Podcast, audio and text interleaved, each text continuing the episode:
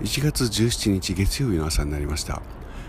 今朝はいいですね。風がない。風がなくて気持ちいい朝です、えー、風があると冷たいですからね。そして西の空の端には綺麗な丸い月が黄色い月が浮かんでいます。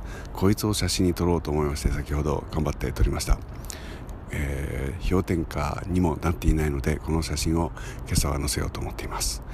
1月も半ばを過ぎました。東京都もあっという間に新しい病人が増えて、えー、体制としてはまたあの無観客配信が推奨されるというか、えー、を選ぶライブハウスも出てきているわけです、えー、僕も9月以来の無観客配信ライブが今週末にありますのでそれに備えて今週は一生懸命過ごそうと思います。もうずっとねあの昨日も譜面を作ったりとかしてて大変疲れました、えー、あとなんだっけ？あそうだ。